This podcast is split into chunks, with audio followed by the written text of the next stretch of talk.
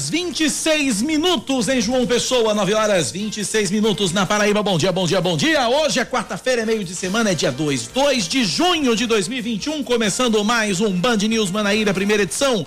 Comigo, Cacá Barbosa e com Cláudia Carvalho. Bom dia, Cláudia. Muito bom dia, Cacá Barbosa. Bom dia a todos os ouvintes da Band News Manaíra. Nós estamos chegando com muita informação até 11 horas com todas as manchetes o que de mais importante aconteceu no estado da Paraíba, a gente traz para você a partir de agora. Muito bem, então quais são os destaques do seu calendário nesta quarta-feira, 2 de junho de 2021, Cláudia? No calendário hoje, a data é reservada para o Dia Internacional da Prostituta. Você sabia que tinha uma data Não comemorativa sabia. Não sabia. às prostitutas? Pois é. Essa data, ela passou a ser marcada no calendário internacional desde junho de 75, uma data em que cerca de 150 trabalhadoras sexuais elas entraram para a história porque ocuparam a igreja de São Nizier, na cidade francesa de Lyon, e esse protesto era para exigir que o trabalho delas fosse considerado um trabalho útil como outro ofício qualquer. Aqui no Brasil, o Estado brasileiro reconhece desde 2002 a profissão de prostituta. Foi o ano em que o Ministério do Trabalho oficializou em sua classificação brasileira de ocupações, é o item 5.198, definindo quem a pratica como sendo a profissional do sexo, garota de programa, garoto de programa também, meretriz, enfim e por aí vai. Parabéns pelo dia então a todas, a todas e todos os profissionais do sexo da Paraíba. Só esse dia hoje? É o, é o dia exclusivo para eles hoje? É, o calendário só marca realmente isso. Então vamos aos destaques desta quarta-feira, 2 de junho de 2021, aqui na Band News FM.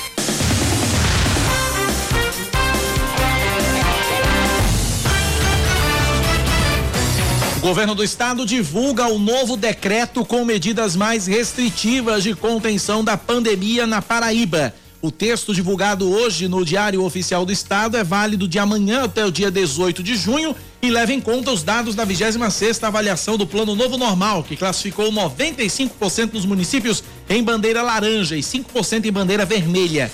Bares, restaurantes, lanchonetes e lojas de conveniência só podem funcionar das 6 da manhã às quatro da tarde com ocupação de 30% da capacidade. Aos sábados e domingos, esses estabelecimentos, como também os considerados não essenciais, só podem funcionar na modalidade de entrega em domicílio ou retirada no local. Também foi recomendado aos municípios que decretem o fechamento de praias, parques, praças e demais espaços públicos destinados a lazer. Mais detalhes sobre este novo decreto que acabou de ser publicado pelo governo do estado você confere ainda neste jornal. Nos outros destaques do dia, Cláudia. Bom, a Paraíba deve receber hoje mais 107 mil doses de vacinas contra a Covid-19.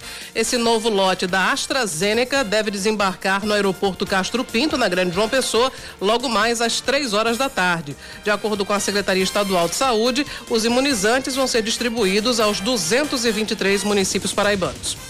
Cajazeiras é mais um município do Sertão a decretar medidas mais restritivas de combate à pandemia e adoção de lockdown aos sábados e domingos. De acordo com o decreto assinado ontem pelo prefeito José Aldemir, de hoje até domingo estão suspensas várias atividades presenciais, religiosas, esportivas e culturais, além do fechamento total de bares, restaurantes e lojas de conveniência. Proibição de venda de bebida alcoólica, toque de recolher e suspensão da feira livre. O lockdown aos sábados e domingos só não deve afetar as farmácias e os postos de combustível.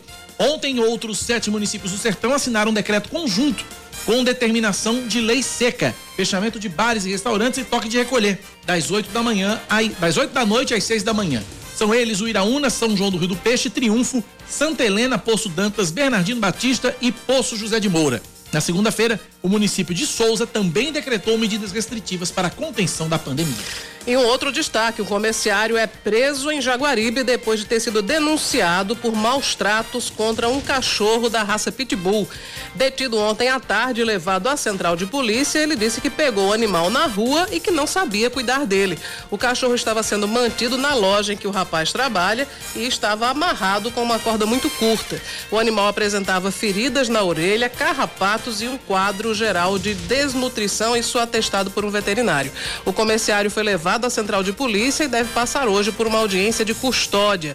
E essa prisão foi, eh, foi feita por força de uma lei que foi sancionada em setembro pelo presidente Jair Bolsonaro e que aumenta a punição para quem praticar ato de abuso, maus tratos, ferir ou mutilar animais. E essa pena varia agora de dois a cinco anos de prisão, além do pagamento também de multa. Documentos enviados à CPI da pandemia mostram que o governo federal comprou máscaras impróprias para profissionais de saúde com preço acima do mercado. O produto do modelo KN95 chegou a ficar parado nos estados diante da impossibilidade de uso e custou ao todo 350 milhões de reais. De acordo com o Ministério da Saúde, foram adquiridas 40 milhões de máscaras ainda na gestão dele, Pazuello, no valor de R$ 8,65 cada. A média do mercado é de R$ 2,50. As máscaras foram vendidas por uma empresa de Hong Kong, representada no Brasil pela 356 distribuidora, importadora e exportadora, cujo dono atua no mercado de relógios de luxo. A empresa nega qualquer irregularidade. Esportes Cláudia Carvalho. O Souza é o primeiro finalista do Campeonato Paraibano. O Dinossauro venceu o São Paulo Cristal ontem por 1 a 0, gol de Rony Lobo aos dois minutos do segundo tempo. O Souza agora aguarda o vencedor do clássico entre Botafogo e Campinense logo mais às oito e meia da noite no Almeidão. Em caso de empate nos 90 minutos, a decisão da vaga vai para os pênaltis. 9:32 na Paraíba. News. Tempo. A previsão do tempo para esta quarta-feira em João Pessoa é de sol entre nuvens pela manhã e pancadas de chuva à tarde e à noite, mínima de 22 graus e máxima de 29. Neste momento, na capital paraibana, temperatura de 27 graus. Já na Rainha da Borborema, a meteorologia também prevê para hoje sol entre nuvens pela manhã e pancadas de chuva à tarde e à noite. Temperatura mínima de 19 e máxima de 28 graus. E agora em Campina Grande, os termômetros marcam 24 graus. 9 horas mais 32 minutos na Paraíba. Como nós abrimos o jornal, nós vamos agora trazer detalhes desse novo decreto que foi publicado agora há pouco pelo governo do estado, está em edição suplementar do Diário Oficial. Oscar Neto detalha o decreto que acabou de ser publicado. Bota, bom dia, Oscar. Bom dia, até me sentei, viu? Porque é item com força. É item com força, eu pois vi. É.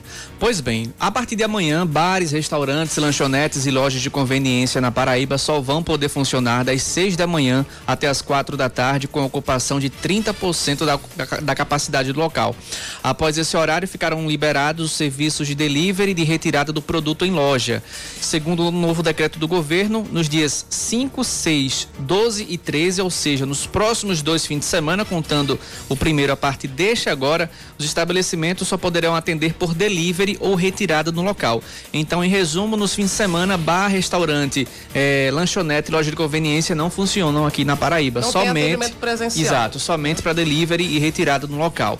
Também foi recomendado aos municípios que decretem o fechamento de praias, parques, praças e demais espaços públicos destinados a lazer. Foi recomendado. Então, ainda vai sair os decretos da prefeitura de João Pessoa e de Cabedelo, que eu acho que devem seguir também esse decreto governamental, mas vamos acompanhar também. Também fica proibido o funcionamento de cinemas, museus, teatros, circos, casas de festas, centros de convenções, salas de espetáculos, bem como a realização de eventos sociais, como casamentos, congressos, seminários, conferências, shows e feiras comerciais em todo o território estadual. Nos próximos dois fins de semana, supermercados, estabelecimentos médicos e veterinários, distribuidoras e comercialização de combustíveis, oficinas e feiras livres podem funcionar aqui na Paraíba. A realização de missas, cultos e quaisquer cerimônias religiosas presenciais poderão ocorrer com ocupação de 30% da capacidade do local, mas nos fins de semana as cerimônias têm que acontecer de forma virtual, não pode receber fiéis dentro das Então, igrejas. templos fechados também nos, Nos fins de semana. Nos Só fins só pras semana. lives, né? Exato. É, vamos lá, os estabelecimentos do setor de serviços e o comércio vão poder funcionar até as 10 horas contínuas, ou seja, das 10 da manhã até as 10. Não, das. Das 10 às 18. Isso, 10 às 18. Aliás, não, E das é, 8 10 da às manhã. 18. Das 8 às 18. das Oito 8 às às 18, 18, isso. exatamente. São tantos horários É aqui porque que a gente eu... fez comunicação, já que tu fez matemática. Ah, A gente é É, ruim a de gente não matemática. pagou matemática. Vamos lá. Construção civil só pode, só pode funcionar das seis e meia da manhã até as quatro e meia da tarde. Shopping centers e centros comerciais deverão obedecer ao horário de funcionamento das 10 às 10, 10 da manhã até as 10 da noite. Shopping não muda o horário, né? Não muda semana, não. Né? O que vai mudar é que o atendimento presencial em bares e restaurantes que ficam dentro dos shoppings é até as quatro da tarde. Vai ter que obedecer o, o, o, o calendário previsto pelo decreto para todo mundo, com ocupação de 30%. Já lanchonetes poderão atender até as 10 horas, ficando vedada a comercialização de bebidas alcoólicas a partir das quatro da tarde seguem liberados para funcionamento nos dias, de semana, nos, dias da, nos dias da semana, salões de beleza, academias, instalações de acolhimento de crianças, a exemplo de creches, hotéis, pousadas e call centers. Em relação a atividades escolares, seguem liberadas as aulas práticas dos cursos superiores e a realização das atividades presenciais para alunos com transtorno do espectro autista e para pessoas com deficiência. As escolas e instituições privadas dos ensinos infantil e fundamental vão poder funcionar através através do sistema híbrido. Já as aulas para os alunos do ensino médio superior das instituições privadas, assim como para estudantes das redes pública, estadual e municipais, se mantêm em modelo remoto. Vamos agora para as atividades presenciais no Poder Executivo Estadual. Elas vão ficar suspensas durante o período de vigência do decreto, exceto, exceto no caso, as secretarias de Saúde, Segurança e Defesa Social, Administração Penitenciária, Desenvolvimento Humano, Fazenda, Secretaria de Comunicação da Mulher, Cagepa, Fundac, Detran, Codata, Docas, que é o Porto de Cabedeiro, e também a PB Gás. A Agência Estadual de Vigilância Sanitária, a Gevisa, e também órgãos de vigilância sanitária municipais, as forças policiais e os PROCONs e as guardas municipais vão ficar responsáveis pela fiscalização do cumprimento desse decreto.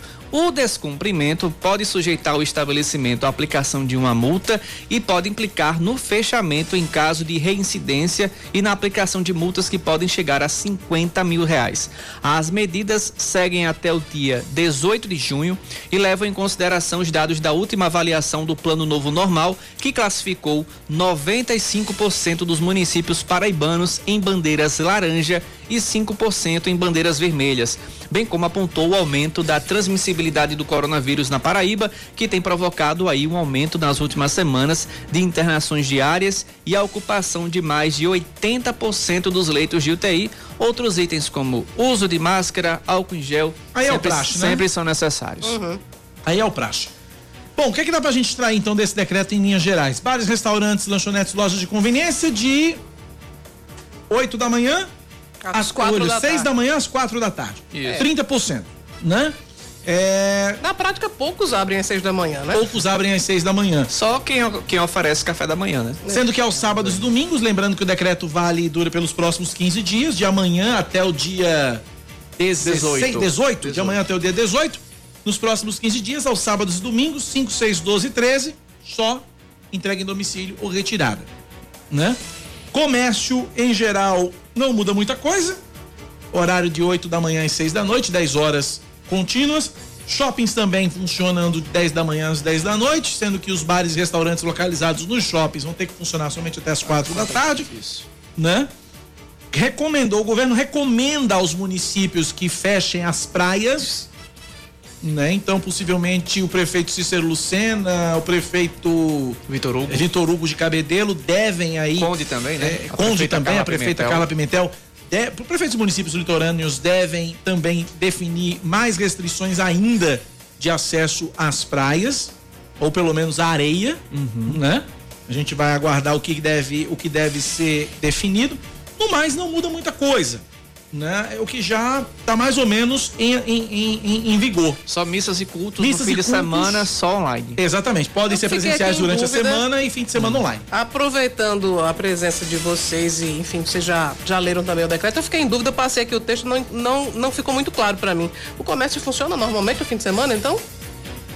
Aí é que tá, porque eu tava dando uma olhada exatamente no, no texto e não. tem um trecho que Fim diz de semana só apenas supermercados, é. estabelecimentos ah, médicos, okay. veterinários, distribuidores. Os não essenciais Isso. fecham. Exatamente, só funciona. Os não é essenciais é fecham. Agora o que também, agora o que, o que pode ser de repente a dúvida de Cláudia e se tornou a minha, Sim. foi exatamente o seguinte: shopping centers. Como é que fica nessa história? No fim de semana? No fim de semana, fecham? Essa na, é, a, na essa é a lauda dúvida. do shopping center não traz nenhuma restrição para o fim de semana, apenas para o horário. Apenas horário, Então não né? vai fechar. 10 da manhã às 10 da noite. Eu acredito que não feche. Vamos acompanhando então. Tá aí, portanto, esse é um resumo do decreto que acabou de ser publicado no Diário Oficial do Estado pelo governador João Azevedo. Governador João Azevedo, Cláudia Carvalho, que você, Gerardo Rabelo, conversaram ontem, né? Sobre, sobre essa, essa expectativa. Ontem eu estava acompanhando, Cláudia, ele não quis adiantar muita coisa do decreto, né? Não, não, ele só. Enfim, eu insisti perguntando Eu vi, você ter- perguntou duas vezes. né? ia ter toque de recolher, ia ter lockdown, e ele disse: olha, a gente tenta não, não interferir na economia. vida das pessoas, na economia, a gente interfere o mínimo possível.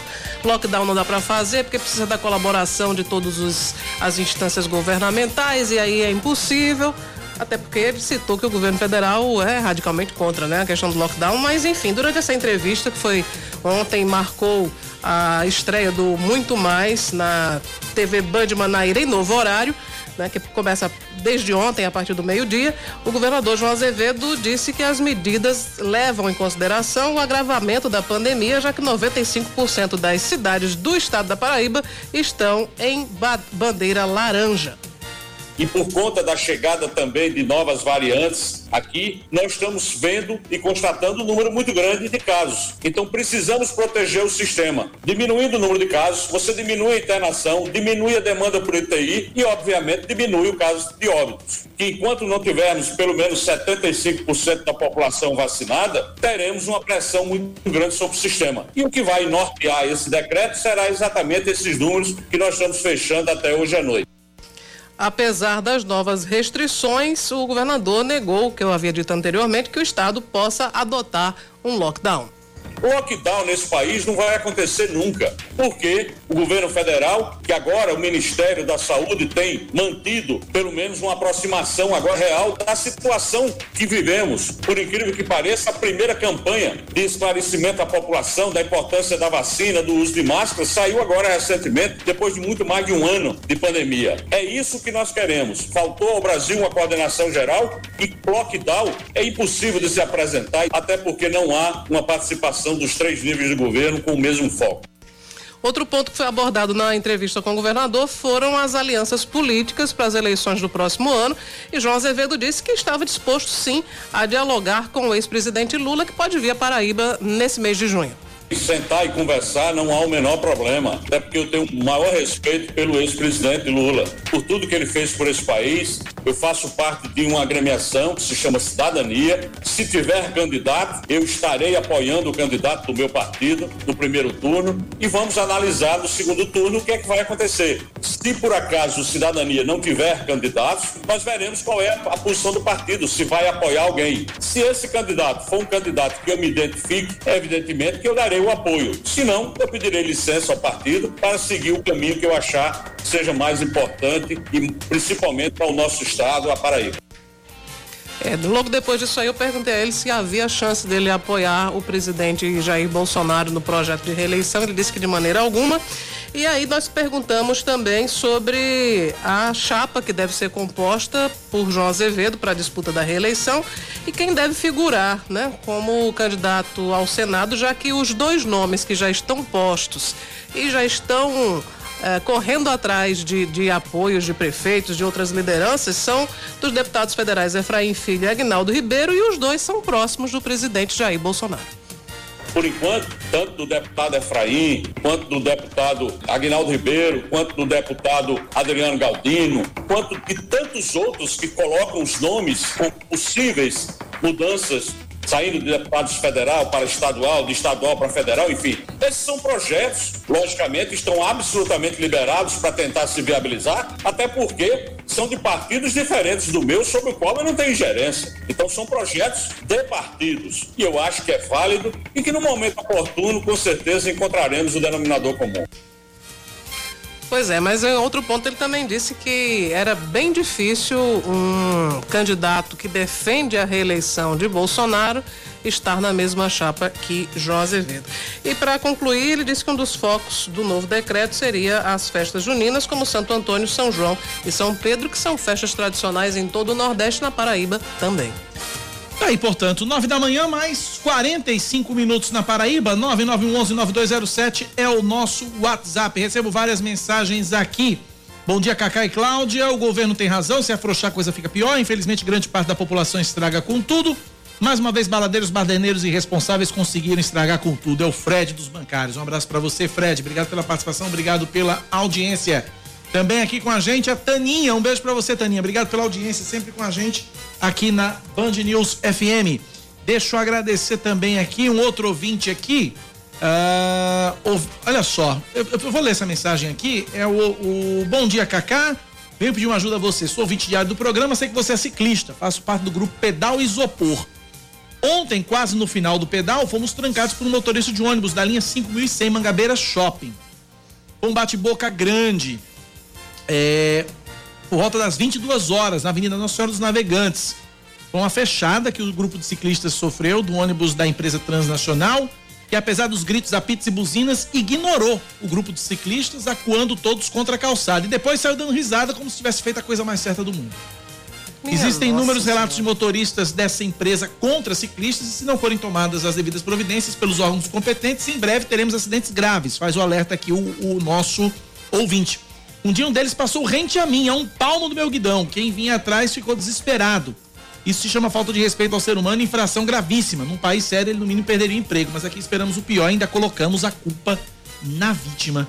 Minha solidariedade ao pessoal do pedal isopor, cobrar providências da, da, da CEMOB. Ele manda fotos aqui, inclusive, é o veículo de número 710, 0710 Uh, ontem por volta das 22 horas e a gente cobra da CEMOB, do Cintur, né, que chame a atenção desse motorista e que oriente esse motorista e os demais motoristas no sentido de respeitar os ciclistas.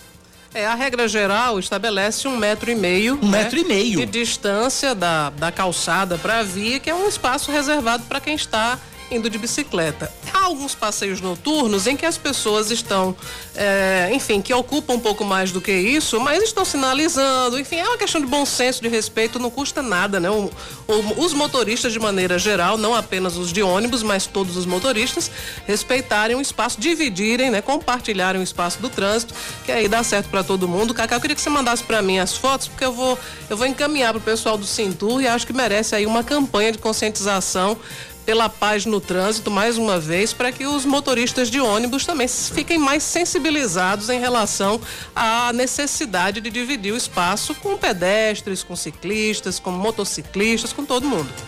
Ah, importante passar para você, Cláudia.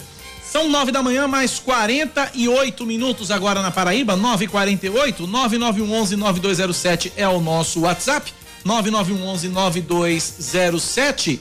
Bom, é, recebemos a resposta aqui da assessoria do governador: shoppings fecham no fim de semana. Os shoppings ah, fecham okay. no fim de semana. Então comércio também, né? Ou não? É, o comércio e o shopping. Comércio não essencial e os shoppings. Só no fim de semana só funciona o que é essencial. Pronto, Exatamente. Tá definido assim. Exatamente. Academias, Oscar Neto, dá uma checada em academias, como é que ficou. Não funcionam? Oi? Fim não, semana, durante não. a semana funcionam. Sim, sim. Salão okay. de beleza, academia, academia continua tudo, funcionando pronto, é o Fred aqui perguntando. Úteis. Durante tá aí, os Fred. úteis, sim. Dias úteis, sim. Somente no fim de semana que fecha tudo, tá certo? 9 da manhã, 48 minutos na Paraíba, 9h48. A gente segue com o Band News Manaíra, primeira edição. Você ouvinte continua interagindo com a gente pelo nosso WhatsApp. 9911-9207. 9911-9207. Daqui a pouquinho tem Fernanda Martinelli. Daqui a pouquinho tem Fernanda Martinelli direto de Brasília. Teremos novidades aí direto da capital federal, é já com articulações. Tem gente já, Cláudia Carvalho, se articulando para 2022.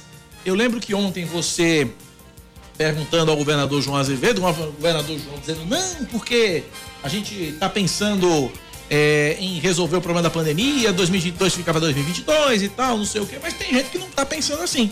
Uhum. Tem gente em Brasília que já iniciou as articulações para 2022. Eu tenho Fernanda Martinelli na linha, trazendo as informações direto da capital federal. Fernanda, quem é esse abençoado que já está de olho em 2022? Bom dia para você. Oi, Cacá, bom dia a você, a Cláudia, bom dia a todos os ouvintes. Pois é, deputado Hugo Mota, líder dos republicanos, já começa já a visualizar as eleições do ano que vem, já começa a conversar com partidos, já começa a montar chapa, inclusive já pensa em, na, numa vaga na candidatura majoritária para o governo do estado. É isso que os republicanos têm pensado de acordo com o próprio parlamentar. E dentro dessas negociações que estão acontecendo, dessas conversações, reuniões, já se apresenta-se um nome para ser candidata à vaga da Câmara Federal. É a avó de Hugo Mota, a ex-prefeita Francisca Mota. Ela deve ser a candidata do partido para ocupar uma vaga aqui no Congresso Nacional. Seria mais uma mulher a ocupar a vaga. Hoje temos duas mulheres na bancada da, aliás, três mulheres na bancada da Paraíba, uma deputada federal, Edna Henrique, e duas senadoras, Nilda Gondim e Daniela Ribeiro. E aí Francisca Mota viria como candidata. O deputado deputado, inclusive, fez um resumo dessas reuniões, da visão dele sobre o cenário para 2022 e falou sobre as articulações do seu partido republicano. Vamos acompanhar. Nós estamos trabalhando na viabilização da chapa, tanto de deputado federal como de deputado estadual do nosso Partido Republicanos. No modelo eleitoral vigente, nós temos que montar a chapa própria. E é natural que as especulações surjam acerca das filiações que estamos fazendo. Nós, naturalmente, deveremos ter um candidato da cidade de Patos para pleitear uma vaga na Assembleia Legislativa. É natural, a cidade precisa, não só Patos, mas toda a região, precisa ter um representante aguerrido, forte, firme, que defenda os interesses da população sertaneja e pela história de Francisca Mota é natural que o seu nome surja. Nós queremos tratar isso com muita é, serenidade, né? no momento certo. Nós estamos vivendo uma pandemia. O prefeito Nabu está num trabalho de reorganização administrativa na cidade e misturar essa questão administrativa com a eleição nesse momento não seria salutar. Mas no momento certo, nós iremos fazer os anúncios, nosso partido deverá apresentar uma candidatura na cidade de Patos, bem como em diversas outras regiões, porque a nossa meta é não só é, elegermos uma bancada forte aqui na Câmara dos Deputados. Nós queremos aumentar o número de representantes, queremos, se possível, trazer o segundo ou terceiro deputado federal, bem como na Assembleia Legislativa, podemos ter uma bancada que esteja à altura do Parlamento Estadual e que possa defender os interesses do Estado. Então, republicanos focará nisso, em viabilizar a chapa, estadu a chapa de deputado estadual e a chapa de deputado federal. E vamos pleitear também uma vaga na majoritária no grupo encabeçado pelo governador João Azevedo. E, portanto, o deputado Hugo Mota, que é líder do Republicanos na Câmara Federal e que é um dos nomes mais cotados para coordenar a bancada da Paraíba agora nesse novo mandato que vai ser deixado por Efraim Filho. É, há um clima de expectativa para a reunião que vai eleger o novo coordenador. Deputado Elton Roberto é um dos cotados. Hugo Mota, de certa forma, tem um favoritismo, já seria um dos nomes é, de certa forma, de consenso da bancada para que ocupasse essa carga, essa vaga de coordenador, é um nome que já vem sendo trabalhado há alguns meses. Inclusive, ele comemorou essa semana uma vitória para a cidade de Patos, que foi o voo da Azul, que vai interligar Patos, né, no sertão da Paraíba, a várias capitais paraibanas, vai ser um voo diário. Essa foi uma luta de Hugo Mota muito grande aqui no Congresso Nacional, ele debateu, teve várias reuniões na ANAC, várias reuniões nos ministérios para conseguir esse voo e ele também comemorou uma outra conquista, que foi a aprovação de uma medida provisória que permite que alguns voos cancelados agora durante a pandemia possam ter o valor reembolsado para os consumidores, as pessoas que compraram essas passagens. É uma medida provisória que foi aprovada no Congresso como um todo, passou pela Câmara, pelo Senado e agora deve começar a vigorar. Então, esse seria um alento para as pessoas que investiram em passagens, mas que não conseguiram viajar. O Mota é muito voltado para essas questões de aviação e ele comemorou essas duas conquistas também e já falou nos bastidores que se chegar a ser coordenador da bancada vai sim voltar a realizar aquelas reuniões onde os parlamentares ouvem integrantes das prefeituras da Paraíba e também líderes e coordenadores de entidades paraibanas para destinação de recursos, Cacá e Cláudia. Ok, Fernanda, obrigado pelas informações direto de Brasília. Tá aí o Mota já se organizando aí, querendo colocar de volta no jogo político a vovó Chicamota. Pois é, é a ex-prefeita de Patos, Chicamota, ela deixou o cargo em meio a uma série de denúncias, né? É. Inclusive chegou a ser afastada do cargo por denúncias de irregularidades lá na, na, no município. E teve um, um fato que a, a mãe de Hugo Mota também foi, inclusive, gravada Uh, numa negociação, se não me engano, era com um vereador, né? Que inclusive ela chegou a ser presa, né? Uhum. Durante a, a, operação que, que investigava esses crimes de corrupção em Patos. Então, enfim, teve uma repercussão, repercussão eh, muito negativa que afastou Francisca Mota do cenário político durante alguns anos, né? Alguns anos. É, resta saber agora se o rescaldo disso ela está em condições de elegibilidade e também a reputação, a imagem pública dela se também permite esse esse voo para a Câmara Federal. Vamos acompanhar. Agora, é como o ouvinte está dizendo aqui, né? Só, só a família, né? É só família, né? Só vovó, mamãe, tio, titia, cunhada, papai, mamãe, né? É impressionante realmente o familismo que ainda reina aqui na Paraíba. É, tem a família Mota, tem a família de veneziano também, que todo mundo está na política, né? E, enfim, tem várias, várias famílias aí, a família Cunha Lima. Existe uma tradição muito forte, Ribeiro também. Tem muita, muitas famílias que são tradicionais na política, mas a gente lembra uma coisa: o eleitor é livre. Exatamente. O eleitor que escolhe. E por algum motivo né, ele o, prefere voltar. essa galera não brota do chão. Exatamente, exatamente. Essa galera não brota do chão. Então, é, se, se, se o pessoal tá lá, se essa galera tá lá, é porque tem alguém que coloca, né? Ninguém aparece do nada como num passe de mágica. 956, mais ouvintes participando com a gente aqui. João Henrique está falando com a gente. Fala, João. Cacá, é, bom dia. Se tratando de bicicleta, você lembrou aí bem agora.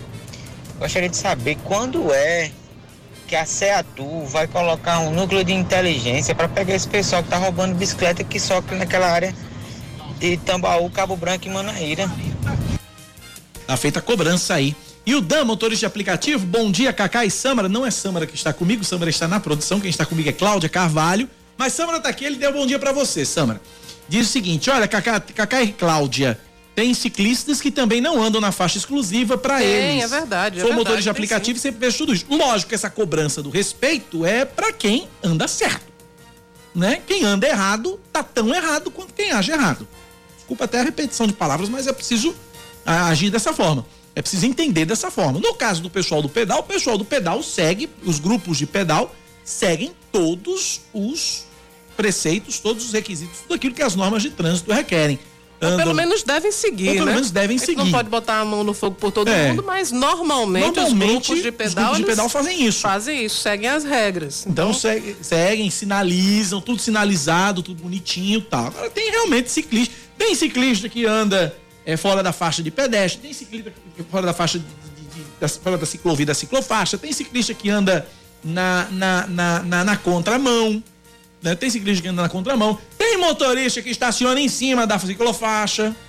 Tem motociclista também que quer brincar de bicicleta e vai pela ciclovia. Exatamente. Tem de tudo no trânsito, né? Infelizmente. Exatamente. Então a gente está falando aqui daqueles que seguem as regras. A gente está falando né? de quem segue as regras.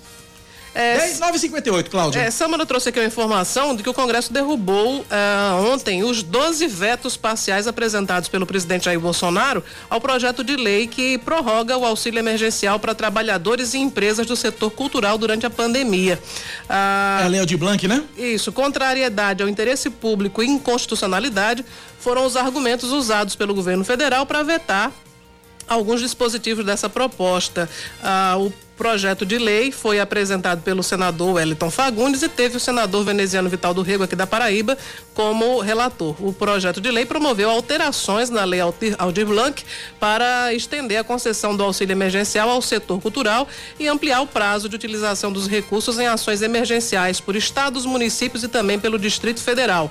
Alguns vetos, eh, alguns dos vetos derrubaram dispositivos do substitutivo elaborado pelo relator, como a expansão do prazo para pagamento de empréstimo tomado por trabalhadores e empresas do setor cultural. Pela proposta aprovada, os débitos relacionados a linhas de crédito específicas para fomento de atividades e aquisição de, de equipamentos poderiam ser pagos em até 36 meses com reajuste pela Selic apenas a partir do, de 1 de julho de 2022. Ao vetar a medida, o governo federal seguiu orientação do Ministério da Economia e da Advocacia Geral da União. Por falar em advocacia da União, em Judiciário e Ministério Público. Você sabia que o promotor, aliás, procurador de justiça, né? Etel Santiago se desaposentou? Oxente, ele estava aposentado. Ele estava aposentado, exatamente. Desaposentou. Desaposentou-se e foi nomeado pelo uh, Procurador-Geral da República, Augusto Aras, para ser, eh, para ser subprocurador-geral, né, depois que houve uma vaga uh, gerada pela aposentadoria do, do, do antecessor e ao que tudo indica, a Intel tem 15 dias para tomar posse de novo. Mas ele está de volta, né, por força desse ato assinado por Augusto Aras, ele está de volta ao Senado, ao cenário, né, ao cenário como subprocurador-geral da República. Intel Santiago tem 65 anos. 10 em ponto, intervalo. A gente volta já já aqui na Band News.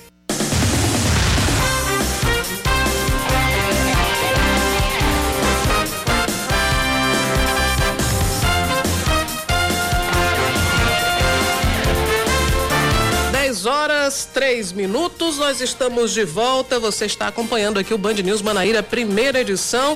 E todas as regiões da Paraíba têm ocupação de leitos de UTI para pacientes adultos com casos graves da Covid-19 acima de 80%.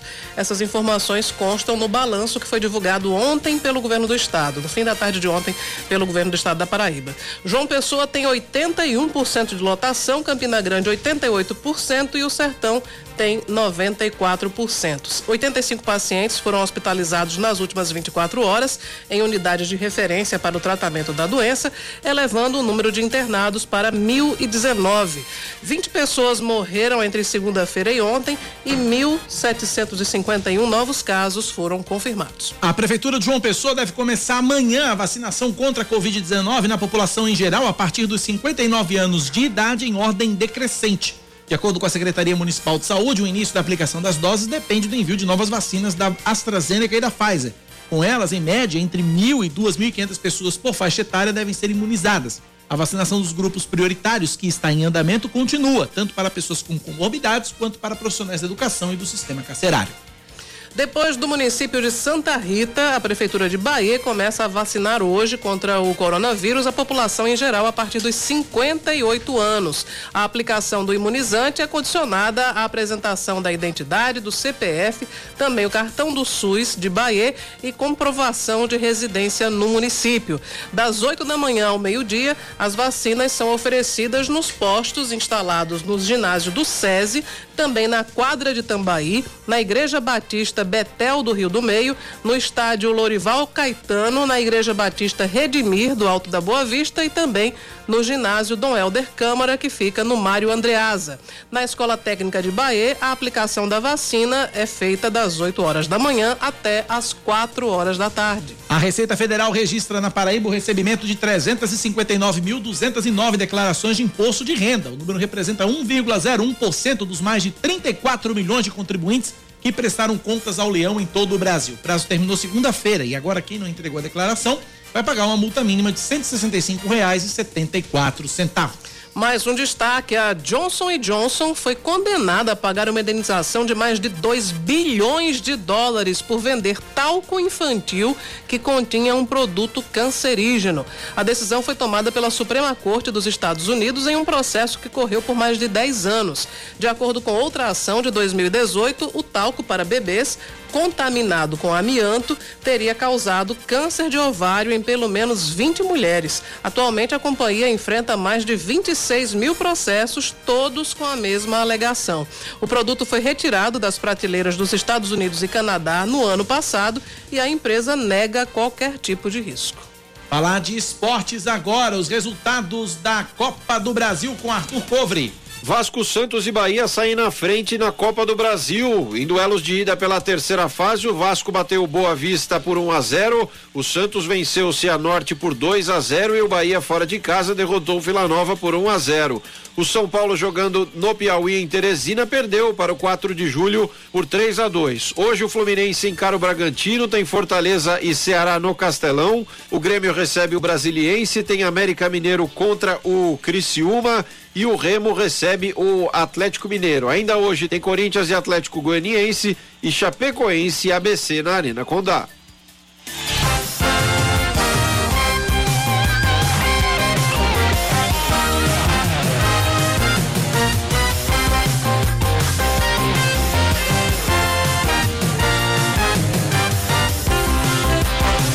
10 e 7 na Paraíba. Recebo mensagens aqui dos nossos ouvintes. Primeiro, o.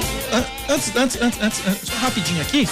É, uma, uma, um ouvinte dizendo o seguinte: Bom dia, sou profissional de saúde, peço que chame a atenção das autoridades. Nós, profissionais de saúde, desde segunda, é, estamos sendo submetidos ao processo de contratação no Hospital de Trauma pela Seleção Pública do Estado.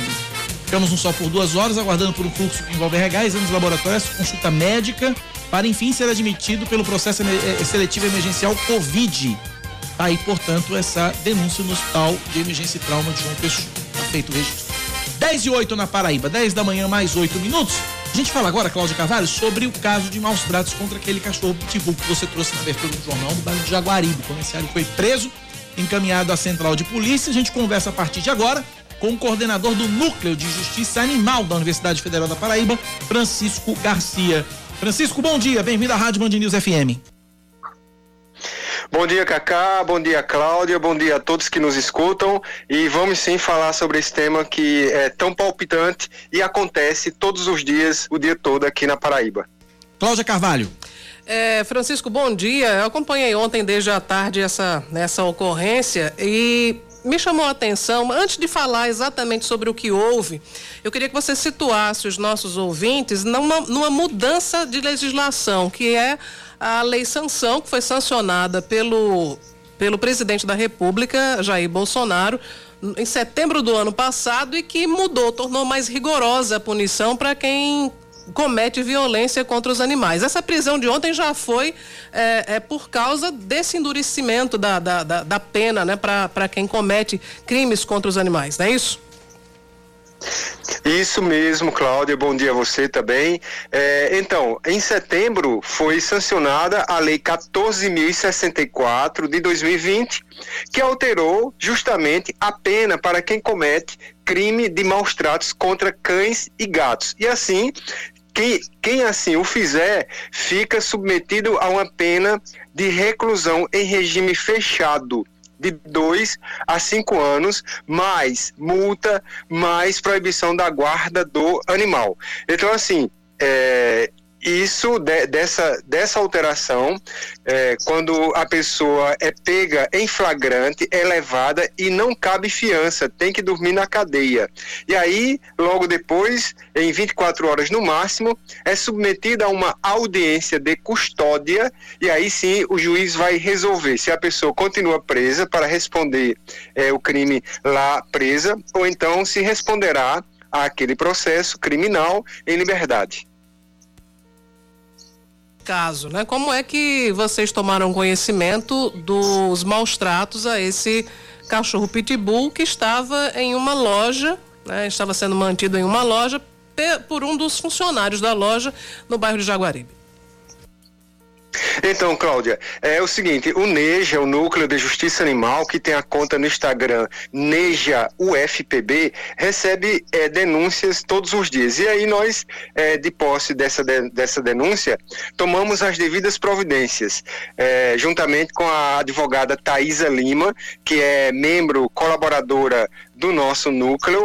E aí nós entramos em contato com a Polícia Ambiental, a tutora que disse que ficaria é, com o animal temporariamente até que ache uma, é, um, um, um, lar temporário, um lar definitivo, melhor dizendo, e o médico veterinário. E aí, é, como nós recebemos a denúncia tinha toda essa infraestrutura montada, a gente foi até o local e realmente foi constatado pelo médico veterinário que o animal estava sendo submetido a maus tratos Agora, o que me chama a atenção nesse caso, sabe, Cláudia, e aí eu chamo a atenção também de todos, é, de todos os ouvintes, é que muitas vezes as pessoas pensam que maltratar animal é somente se revela é, como tal somente no ato de, de bater, no ato de é, envenenar, de espancar e não tudo bem, é, isso daí é, revela maus tratos, mas os maus tratos vão para além disso. Por exemplo, a, o alimento estava servido no chão, e aí pode é, é, aquele alimento, alimento ser contaminado, o animal adoecer, ter diarreia ou até morrer, dependendo do grau de contaminação e do que foi, e, e, e pelo que foi contaminado. Também. O animal estava preso por uma corda bem curta que não possibilitava é, o movimento adequado. Estava com carrapatos, estava com pulgas e, e assim, bem triste, né? O, o e, e magro. então, tudo também, né? isso né? revela a negligência por parte do tutor e assim os maus tratos também. É, também chama a atenção o fato, né? Você falava sobre, sobre a definição de maus tratos que não, não se restringe apenas à violência, enfim, praticada com, com a força, né? É, nesse caso, o, o rapaz que foi preso, ele aparentemente ele não agiu de, de má fé, né? Ele achava que estava cuidando do cachorro. Isso, Cláudio, exatamente. Então a gente viu é, e percebeu nitidamente que ele não tinha a menor intenção de maltratar um animal, pelo contrário, ele havia é, recolhido esse, anima, esse animal de rua, na rua, ele estava perambulando pela rua, ele acolheu, mas mesmo com toda essa boa vontade, ele foi enquadrado no crime de maus tratos sem saber que estava praticando. Então é interessante que todos e todas que é, peguem um animal para cuidar, se inteirem da legislação e procurem saber o que é e como deve se conduzir para bem tratar o animal, sob pena de responder a crime de maus tratos logo em seguida, quando se porventura acontecer uma denúncia. É, para tirar uma dúvida, esse caso foi a prim... esse foi essa foi a primeira prisão aqui na Paraíba em decorrência da, da aplicação da lei sanção, Francisco? É, ô Cláudia, aqui em João Pessoa, do meu conhecimento, foi a primeira. Mas na Paraíba não. Há dois ou três meses a gente acompanhou uma prisão também na cidade de Souza e em Campina Grande também já teve. Eu não sei se teve alguma, algum outro município, mas aqui João Pessoa, do meu conhecimento, que chegou até mim, foi a primeira prisão decorrente dessa alteração da lei, a chamada Lei Sanção. Aparentemente, a lei sanção ela vem acabar com aquele sentimento de impunidade que motivava muita gente, inclusive a gravar, né, os atos de violência contra os animais, postar na internet, porque no fim das contas ia, ia prestar um depoimento, dizia que não teve a intenção e ficava por isso mesmo, né? Me parece que com a lei sanção agora vai ter punição sim. Exatamente, Cláudio. Vai ter punição sim. É, e, e, outra, além de a pessoa responder é, pela lei sanção, podendo ficar até cinco anos de presa, né, em regime fechado, ela vai responder também nas duas outras esferas do direito, que são é, as esferas civil e administrativa. Civilmente, ele pode responder por é, indenização por danos morais coletivos e administrativamente e segundo o nosso Código de Direito e Bem-Estar Animal da Paraíba, ele responde com uma multa por é, animal maltratado de R$ 10.800. Então, quem maltrata animal aqui na Paraíba, seja que animal for, aí pode ser cão, gato, coelho, é, porco, porca, cabrita, enfim, o que for, responderá com a multa por animal maltratado de R$ 10.800. Basta que a gente saiba e que denuncie ao órgão competente, que é a SUDEMA. Essa, esse caso da lei Sanção leva esse nome porque um, um, um, cachorro que se chamava Sansão, ele teve foi um caso muito muito repercutido no Brasil inteiro. Ele teve duas patas arrancadas com um facão, né? Enfim, é uma é um caso absurdo, mas que acabou servindo para que a legislação ficasse mais rigorosa. É, Francisco, o, o, o, cachorro de ontem, né, o que estava sendo maltratado, ele está disponível para adoção? Quem, quem tiver interesse, o que é que pode fazer, já que ele foi encaminhado para um lar temporário? Então, ele foi, é, está sim disponível para, para adoção, só que antes ele, ele fez os exames, é, foi, foi colhido o, o sangue lá no Centro de Controle de Zoonoses. Poliana Dantas, que está à frente do centro, deu um apoio é, bem bom, chegou lá, pegou o animal, é, recolheu o animal, levou, fez os exames de sangue, está para ser o resultado. Dependendo do resultado, ele já vai ser esterilizado também e colocado para adoção. Estamos acompanhando porque tão logo isso aconteça, é, esses exames saiam e a cirurgia ocorra, o pós-operatório é feito nessa casa, que está servindo de lá temporário, e ele será posto para adoção. Francisco, para a gente concluir, eu queria que você nos ajudasse a compreender um caso que teve agora repercussão nacional. Já havia sido noticiado aqui na Paraíba há alguns meses que o dono de um cachorro, o, o, o, tutor se chama Charlie, se não me engano, e o cachorro se chama Chaplin. Ele entrou na justiça para reivindicar que o, o Chaplin tivesse direito a circular pelo condomínio onde, onde eles moram, já que havia uma proibição pelo estatuto do condomínio dessa, desse livre trânsito de animais. Mas aí tem um detalhe: o, o, tutor ele queria que o, o Chaplin é que fosse o autor da ação. Por que, que isso muda o enfoque da, da do, do processo? É, então, Cláudia, é, primeiro trata-se de, de um cão de, de, grande porte que pesa quase 40 quilos e que tem um laudo médico dizendo que ele não ele não pode subir escadas, não pode descer rampas é, é, com, com assim muito muito acentuadas, não pode ser pego no colo porque ele sente dores nos ossos, enfim. Então ele teria que entrar pelo condomínio que tem, que tem um batentinho assim de um, um, um centímetro no máximo só para evitar que a água entre. E aí é, o condomínio proibiu, não deixava que ele entrasse pela porta principal. Aí nós, é, o pessoal, é, nós fomos contatados, fomos lá, ingressamos com medida administrativa, não deu, não deu jeito, aí foi ajuizada a ação. Então, por que a opção de o animal ser autor. Por que, Cláudia? Primeiro, existe o decreto número 24.645 de 1934, que estabelece que os animais podem sim ir a juízo defender o seu direito. Ora, se a nossa Constituição estabelece que é proibida a crueldade em face de animais, então todo animal tem um direito de não ser tratado com crueldade, de não ser maltratado. Se ele tem direito, o nosso ordenamento jurídico estabelece que todo aquele ser vivo que tem direito tem direito também de ir a juízo caso tal direito seja violado.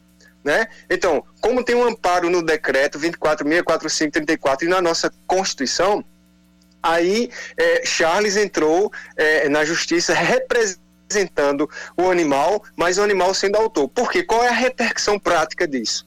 É que toda e qualquer condenação por indenização por danos morais ou materiais, né, que são danos econômicos, é, com despesas médico-veterinárias que porventura tenham sido gastas com ele, é, serão repercutidas ou serão revertidas, melhor dizendo, em prol do próprio animal. Então todo valor só será gasto é, com aquele animal. E esse gasto deve ser comprovado é, naquele, naquele juízo onde tramitou a ação, para que o juiz saiba que o valor da condenação foi revertido 100% para o animal. Essa é uma das grandes é, vantagens em o judiciário reconhecer que o animal pode sim ser é, autor de ação. E a gente vem lutando não só aqui na Paraíba, como em diversos outros estados nesse, nesse sentido. Ok, conversamos, portanto, com Francisco Garcia, coordenador do Núcleo de Justiça Animal da Universidade Federal da Paraíba. Francisco, obrigado pela atenção, um abraço para você. Outro grande, Cacá, muito obrigado também. Um abraço, obrigado pela participação. 10 e 20 intervalo, a gente volta já já aqui na Band News. 10 e 24 a Prefeitura de João Pessoa concentra hoje a campanha de vacinação contra a Covid-19 na aplicação da segunda dose. As pessoas que completaram 28 dias da primeira dose da Coronavac devem se dirigir ao Liceu Paraibano. Já quem completou 90 dias da dose inicial da AstraZeneca recebe a vacina na Federação das Indústrias do Estado da Paraíba, no centro, ali pertinho do Pavilhão do Chá, ou nos postos drive-thru do Santuário Mãe Rainha do Bessa e da Universidade Federal da Paraíba, no Castelo Branco. Todos os postos funcionam até o meio-dia. O acesso à segunda dose é condicionado ao agendamento pelo aplicativo Vacina João Pessoa ou pelo site vacina.joaopessoa.pb.gov.br. Sem agendamento, sem vacina. O Hospital de Clínicas de Campina Grande atingiu ontem os 100% de ocupação de leitos para atender pacientes com Covid-19. São 110 pessoas internadas, sendo 60 em UTI, 40 em enfermaria e 10 em unidades semi-intensivas. De acordo com a direção da unidade, 10 pacientes chegaram a receber alta ontem, mas as vagas foram rapidamente preenchidas. Também nessa terça-feira, o Hospital de Clínicas de Campina Grande chegou a comemorar a milésima alta nesse período de pandemia. Mais um destaque para você aqui na Band News FM. O Ministério Público da Paraíba recomenda aos municípios de Souza, Aparecida, São Francisco, Santa Cruz, Lastro Vieirópolis, São José da Lagoa Tapada, Marisópolis, Nazarezinho, Iraúna, Poço Dantas e Joga Claudino, todos no sertão, decretaram a proibição do uso de fogueiras e fogos de artifício. A recomendação foi expedida pelo promotor de justiça Antônio, ba Antônio Barroso Pontes, que atua na defesa do meio ambiente e patrimônio social. A medida visa impedir o agravamento das situações relacionadas à pandemia da Covid-19. Aí você me pergunta, o que, é que tem a ver fogueira com, com Covid? Covid é uma doença respiratória. Fumaça das fogueiras às vezes agrava e muito quem tem problema de asma, quem tem problema respiratório, o que pode elevar inclusive a demanda nas unidades médicas. Por isso, a recomendação. O número de assassinatos registrados na Paraíba no mês de maio registra queda de 9% em relação a abril. Os dados representam uma recuperação do percentual de aumento acumulado em 2021 em relação a 2020 e vão de encontro à informação divulgada pelo monitor da violência do portal G1, que trata apenas do primeiro trimestre de 2021. De acordo com a Secretaria Estadual de Segurança e Defesa Social, em abril a Paraíba também teve redução de 13% nos homicídios em relação ao, me ao mesmo mês mês do ano, baixando a média de ocorrências nos quatro meses. O secretário Jean Nunes, da Segurança, explica que o aumento foi atribuído a picos localizados de violência ocorridos no início do ano, mas que já foram estabilizados. Jean frisou ainda que, apesar desse aumento, a Paraíba apresenta redução de crimes violentos letais intencionais contra mulheres em 29%, de 23% nos roubos e furtos de veículos e 33% nos ataques a bancos. Jair Bolsonaro se aproxima ainda mais do patriota. Rafael Procópio, direto de Brasília. O presidente Jair Bolsonaro recebeu oficialmente nesta terça-feira o convite para se filiar ao Patriotas, visando a disputa eleitoral de 2022. O convite veio diretamente do presidente da sigla, Adilson Barroso. O filho mais velho, Flávio Bolsonaro, intermediou o encontro e postou nas redes sociais que o presidente iria conversar com os deputados da base para, em breve, anunciar a decisão de aceitar ou não a filiação. Flávio Bolsonaro, inclusive, se filiou ao Patriotas na segunda-feira. Jair Bolsonaro está sem partido desde o fim de 2019. Desde então, tentou, sem sucesso, criar uma nova sigla, o Aliança pelo Brasil, que não conseguiu um número suficiente de assinatura da população para ser criado. O último candidato à presidência do Patriotas foi o bombeiro Cabo Daciolo.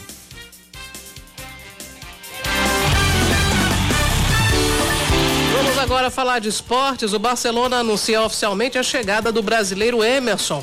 O clube exerceu o direito de compra do lateral direito, que jogou as duas últimas temporadas pelo Betis da Espanha. O jogador foi adquirido em conjunto pelos dois clubes. O acordo era que Emerson jogaria emprestado pelo Betis por dois anos. Caso o Barcelona tivesse o interesse em ficar com o atleta, teria que desembolsar 9 milhões de euros. O clube catalão exerceu o direito e o lateral se junta ao elenco para essa temporada com contrato até 2024. Revelado pela Ponte Preta, Emerson foi comprado pelo Atlético Mineiro em 2018. Aos 22 anos, está servindo a seleção brasileira. No Betis, o lateral marcou cinco gols e deu 10 assistências. 10 da manhã, 29 minutos na Paraíba, 10 e 29. E a gente está na linha agora com o presidente da Câmara de Dirigentes Logistas de João Pessoa, Nivaldo Vilar. É, a gente vai repercutir com ele o decreto estadual que foi publicado nesta manhã e traz mudanças aí no funcionamento do comércio aqui na Paraíba. Presidente, bom dia, seja bem-vindo à Rádio Band News, obrigado por nos atender. É, bom dia a todos da Band News, é um prazer estar aqui falando com vocês. Prazer é nosso, presidente, obrigado por ter nos atendido. Olha, a gente está numa semana que antecede aí o Dia dos Namorados, o comércio gera uma expectativa muito grande com essa data. E essas medidas, elas podem de repente reduzir as vendas que são esperadas para esse período, presidente? Olha, Cacá, não tenha dúvida que, que quando, quando existe restrição para funcionamento do comércio, com certeza é, as vendas vão com certeza ser reduzidas, né? Não tenha dúvida disso.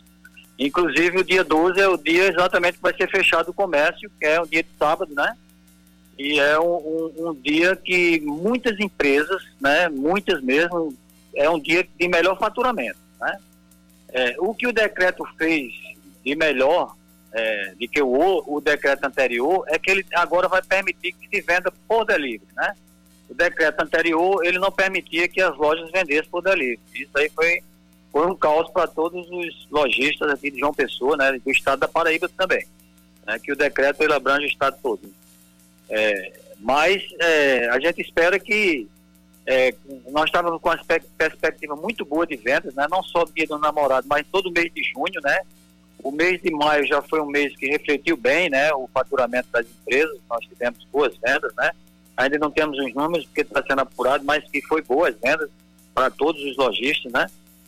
E a gente espera que é, essa, essa pandemia realmente é distante, né? Com esse, com esse novo decreto aí, porque a gente está vendo aí os hospitais realmente, muitos deles já entrando em, quase entrando em colapso, né? Então isso é muito perigoso, né? E é triste a gente estar tá vendo isso, né? Infelizmente.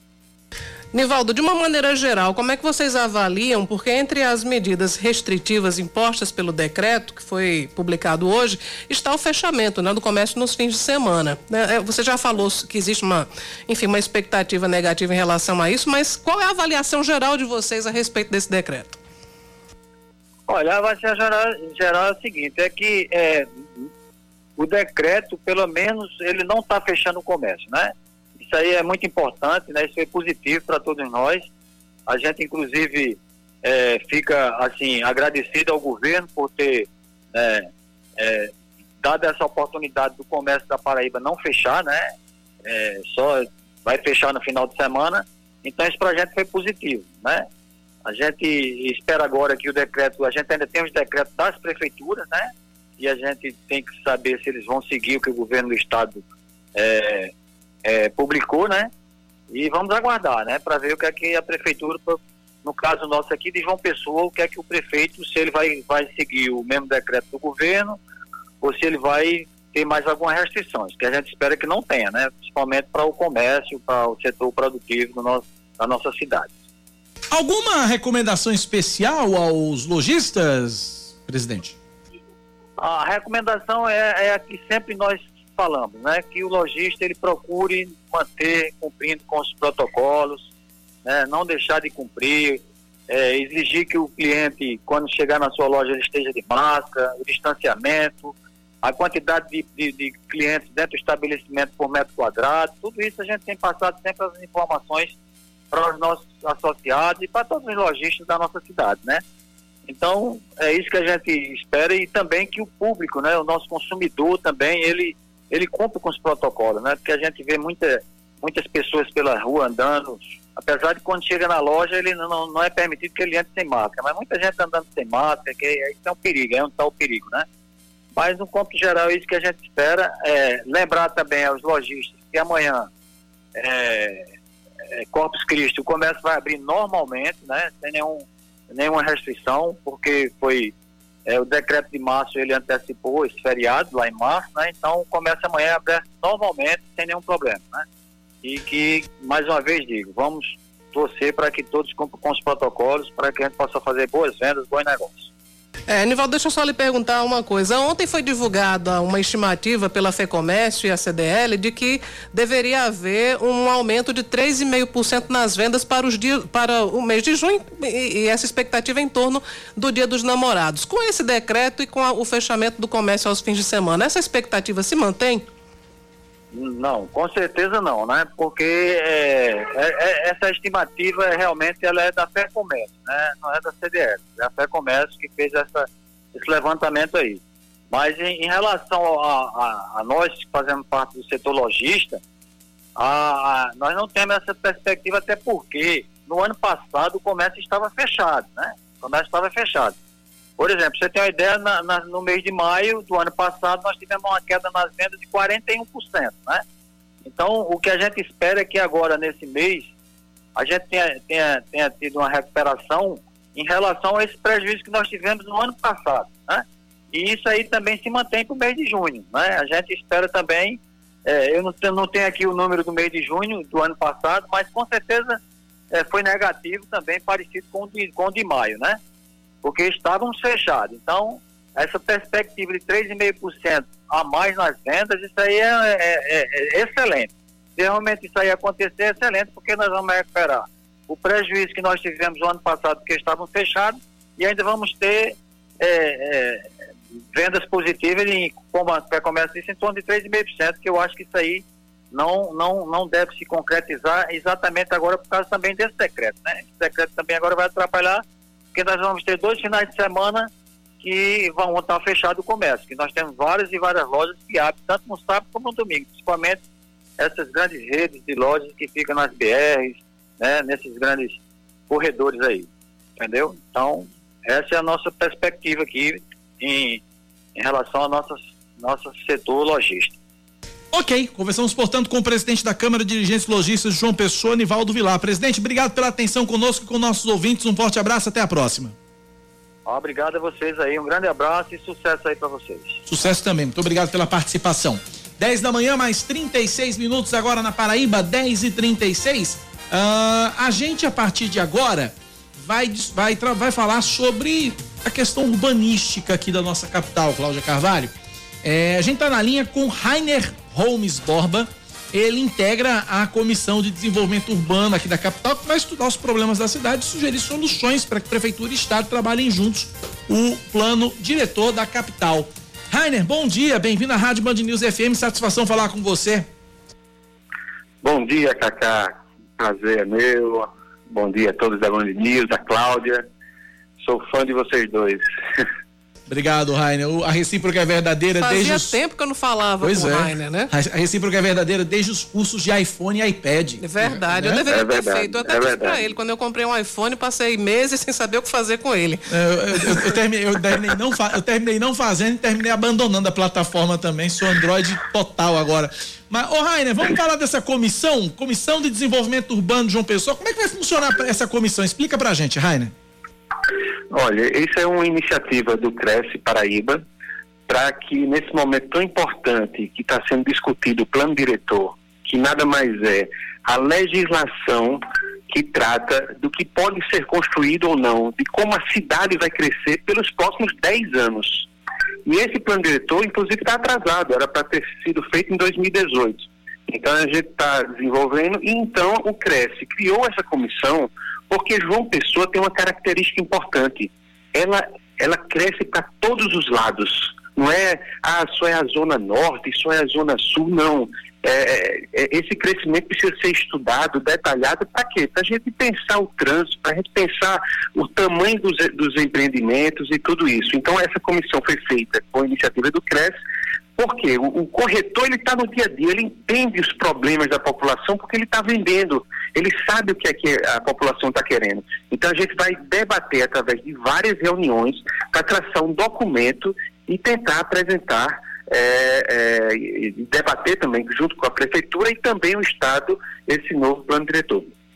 Ô, Rainer, houve um. um- no, no passado recente, criou-se aqui, na, na gestão de Ricardo Coutinho, um negócio chamado outorga onerosa. E gerou alguns protestos das- dos construtores, porque desestimulava a construção em determinadas áreas que a prefeitura considerava que já estavam suficientemente adensadas. Há alguma perspectiva de mudança nesse sentido ou as coisas continuam assim? A prefeitura ainda não se posicionou nesse sentido, mas eu acredito que a outorga trouxe alguns benefícios para João Pessoa. Vou dar um exemplo. É, a pessoa, é, o construtor que queria é, edificar na praia, era feito um cálculo desse imposto, entre aspas, e ele poderia, em vez de pagar financeiramente esse imposto, ele poderia adotar uma praça, por exemplo, e construir o valor referente ao imposto, edificar e melhorar aquela praça. Por isso que vocês viram nos últimos anos tantas praças serem construídas e geralmente era por construtoras. Em vez de pagar a outorga, se construiu a praça. Então foi uma coisa que era bom para os dois lados. Beneficiou a cidade, a população e benefi- beneficiava também a construtora, que não tinha que desembolsar, ela entrava com serviço. Então eu acho algo positivo e foi absorvido bem. Em que outros Pela- pontos, assim, o plano diretor, ele, ele, enfim, pode ser modificado? Alguma sinalização de alterações? Assim, assim, porque do lado eh, norte da, da cidade, nós a, a cidade acaba em Cabedelo. É, é muito pequeno o que a gente pode expandir eh, nesse sentido. Já na zona sul, nós temos um mundo, né, um mundo de área. E algumas áreas, elas estão com a legislativa um pouco engessada. Por exemplo, o Altiplano, aquela Portal do Sol, é, o, a questão do, do, dos hotéis que, que estão para chegar, mas a gente precisa pensar e estudar bem a Zona Sul para que ela prospere, porque é para onde a cidade vai crescer nos próximos 50 anos até. Então a gente tem que pensar os próximos 10 para que libere um pouco da legislação para a gente levar o desenvolvimento mais rápido. E olha só, que coisa importante. O que é levar o desenvolvimento? É gerar milhares de empregos, porque a construção civil é, tem a cadeia produtiva ampla, é de imediato. Começou a obra, é a quantidade de emprego, de, de, de é, produtos, fornecedores que são comprados é gigantesco. Então a gente tem que pensar isso da melhor forma, claro, pensando a longo prazo. Ia lhe perguntar, na verdade, em relação a essa questão do desenvolvimento, a geração de empregos, é importantíssimo, especialmente num momento tão difícil como a gente atravessa, numa crise econômica que é em boa parte, né, na sua maior, maior parte, é gerada pela pandemia, as dificuldades dessa época, isso é importantíssimo. Mas há outro fator importantíssimo que é o crescimento sustentável. Né? Até que ponto a sustentabilidade também está incorporada à preocupação do, enfim, do desenvolvimento urbano de João Pessoa? É, vários aspectos é, são importantes nesse sentido da sustentabilidade. E aí vem a, característica nossa por exemplo, de não ter espigão na orla. Isso é algo consolidado, é algo que o próprio secretário de planejamento da prefeitura, Zé William, é a favor de, disso, o próprio prefeito. Então isso, isso não, não vamos ter espigão. Isso é uma característica de uma pessoa que, que está trazendo benefício e diferencia ela é, em relação às outras capitais. Né? Isso interfere na ventilação, interfere em outras coisas. Inclusive a prefeitura teve decretos recentes é, em relação às vagas de garagem, é, recuos. Então, tudo isso está sendo pensado, está sendo melhorado para ter algo sustentável e manter uma pessoa com, com esse diferencial. Quando a gente olha para Recife, para Natal, Fortaleza, Salvador, a gente vê que João Pessoa ela, ela se destacou nos últimos 30 anos por causa da legislação. Então a gente tem que pensar, dar continuidade a isso, porém, destravando alguns setores né, destravando alguns bairros e pensando também na questão da mobilidade.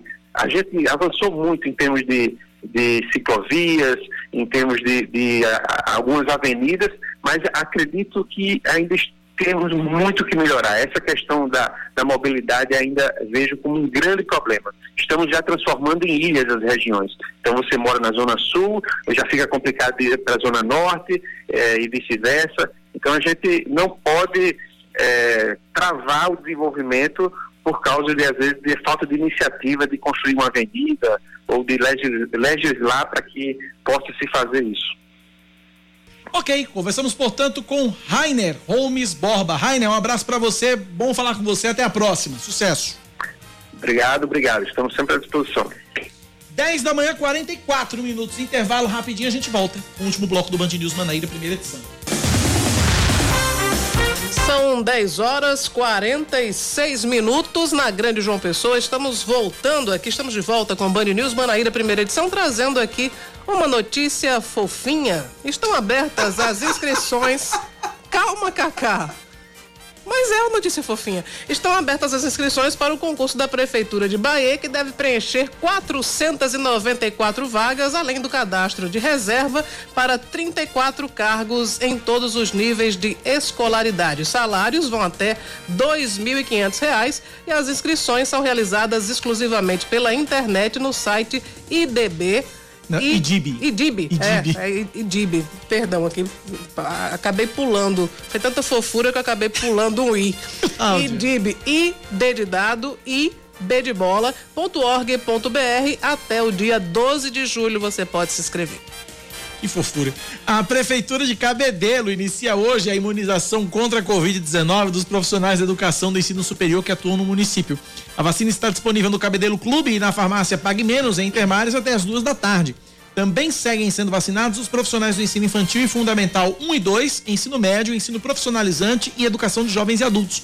Ainda recebem o imunizante as pessoas a partir de 60 anos sem comorbidades, a partir de 18 anos com deficiência permanente síndrome de Down e autismo em situação de rua profissionais de saúde e pessoas com comorbidades. A imunização dos moradores de rua e cabedelo acontece no Centro Pop e na Casa de Passagem. Mais um destaque, o Pronatec, que é o Programa Nacional de Acesso ao Ensino Técnico e Emprego, está com inscrições abertas para o preenchimento de nove vagas para professor bolsista em unidades prisionais da Paraíba.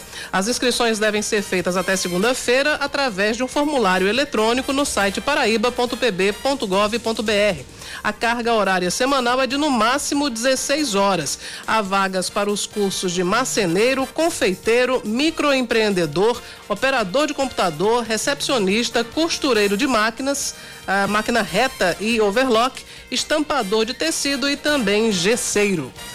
Mais um destaque para você. A Prefeitura de Campina Grande abre inscrições para a escolha da Corte Junina do São João 2021. Os interessados devem se inscrever pelo site campinagrande.pb.gov.br até o dia 10. A Corte Junina é composta por três categorias: Rainha do Milho, meu voto é para Samara Gonçalves, Casal de Noivos e Casal Matuto.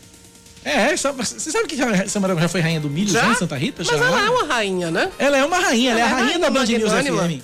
Ela é a rainha da Band News FM e a, nossa querida rainha do milho. A dona do, do Parque Arruda Sâmara tinha que ser uma rainha. É, a nossa rainha do milho. Deixa eu concluir a entrevista, De já, Santa a manchete, Rita- já já você de dá a sua Santa. Rita para o mundo. Ah, para participar da disputa, os interessados devem enviar vídeos de no máximo dois minutos, devidamente caracterizados, com indumentária totalmente junina. O critério principal é que os inscritos sejam residentes em Campina Grande, não dá para vocês. Campina Grande ou nos distritos de Galante, Santa Terezinha, São Zé da Mata e Catolé de Boa Vista. Agora Mas- a réplica de Mas eu acho que Samara pode sim, porque ela é cidadã do mundo. Então É ela verdade. pode, pode também Pode se ser também. Não é, Samara? Bom dia, Bom dia. Cacá. Bom dia, Cláudia. E a todos os ouvintes da Rádio Band News FM, todo santo dia, né? Minha- meu nome entra aqui dessa forma. Mas tudo bem. Cacá Barbosa, eu nunca fui rainha do milho. Mas deveria ter sido. Nunca. Eu era cigana, mas rainha do milho não. Tá certo. Da- qual, qual a etnia? Calon? Calon? Aí já tá querendo saber demais, né? É, né? Vamos falar de vacina. Eu me lembrei daquela música bem nova.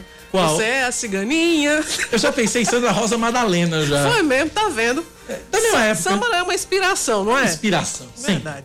Vamos falar de vacina, pelo amor de Deus. Vamos lá, já está no Brasil novo lote da vacina da Pfizer contra o coronavírus.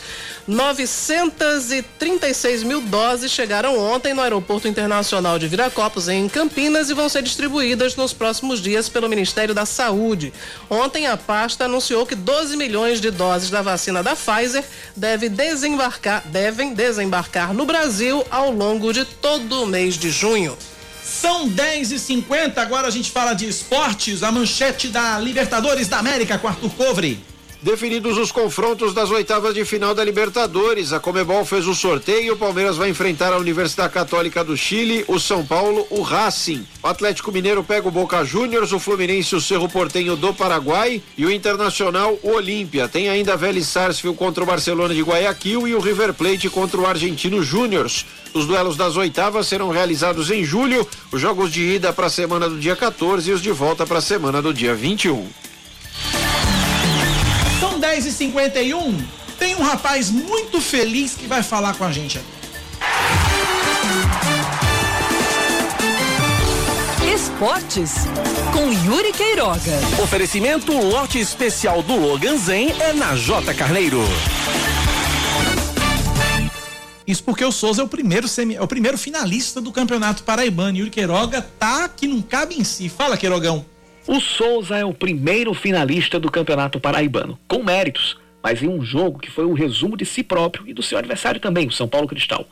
Como comentei em outras colunas, os dois se assemelham por um defeito, que é a pouca eficiência do ataque, que pesa ainda mais no time de Cruz do Espírito Santo do que no Souza, já que há a devida compensação lá atrás apenas pelo dinossauro.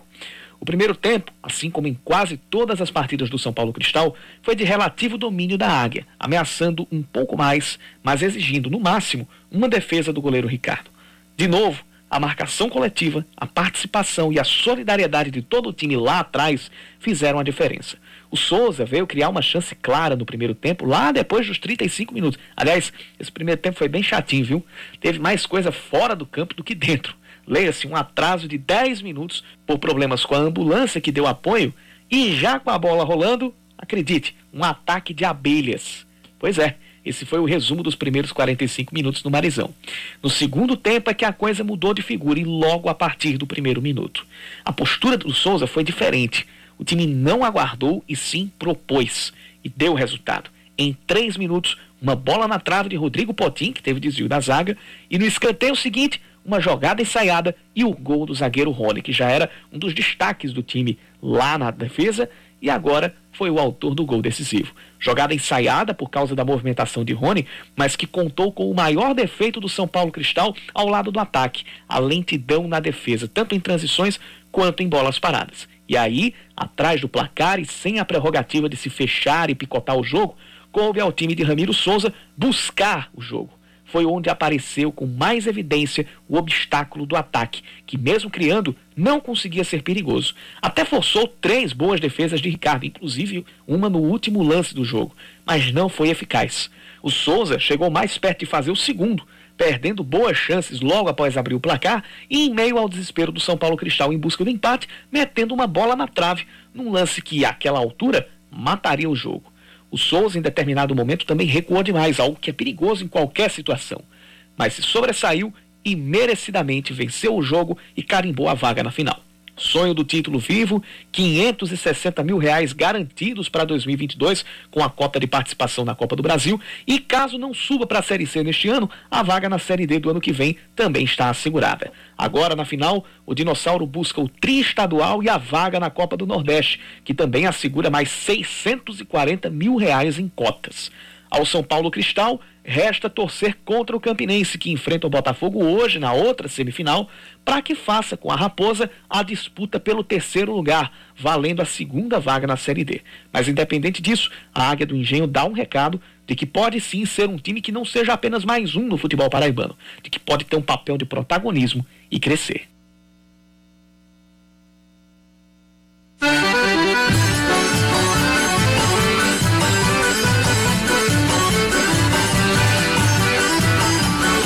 Eu trazer a reportagem especial, vários ouvintes aqui falando de Samara Gonçalves aqui na, na, Samara é nosso, nosso. WhatsApp. Aninha mandando beijo pra você, Samara. Também aqui o Pedro Limeira dizendo o seguinte, que você, Samara, você é tão humilde que nega toda forma de poder, inclusive a realeza, e prefere a vida cigana. é o Pedro Limeira. Abraço, Pedro. Digo, olha, Samara, não apenas para nós que estamos aqui na Band News, mas para os ouvintes é também uma inspiração. É uma inspiração, é verdade. Vamos todos para o Parque Arruda Samara. Vamos todos. E outro ouvinte aqui, Voz de Ouro Grande Samara. 10 da manhã, 55 minutos, a gente segue aqui com a nossa série de reportagens especiais sobre o São João. Ah, hoje a gente fala do forró, que surgiu há mais de 200 anos e ganhou fama depois dos bailes populares realizados no interior de Pernambuco. E aí ganhou o mundo com a ajudinha de Luiz Gonzaga. Leandro Oliveira.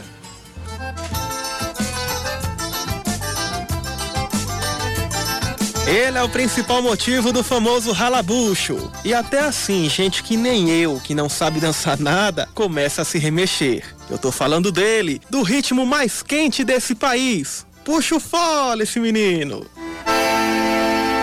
Ai, Gonzaga manda dizer que esse forró tem um freio, hein? Foi bom.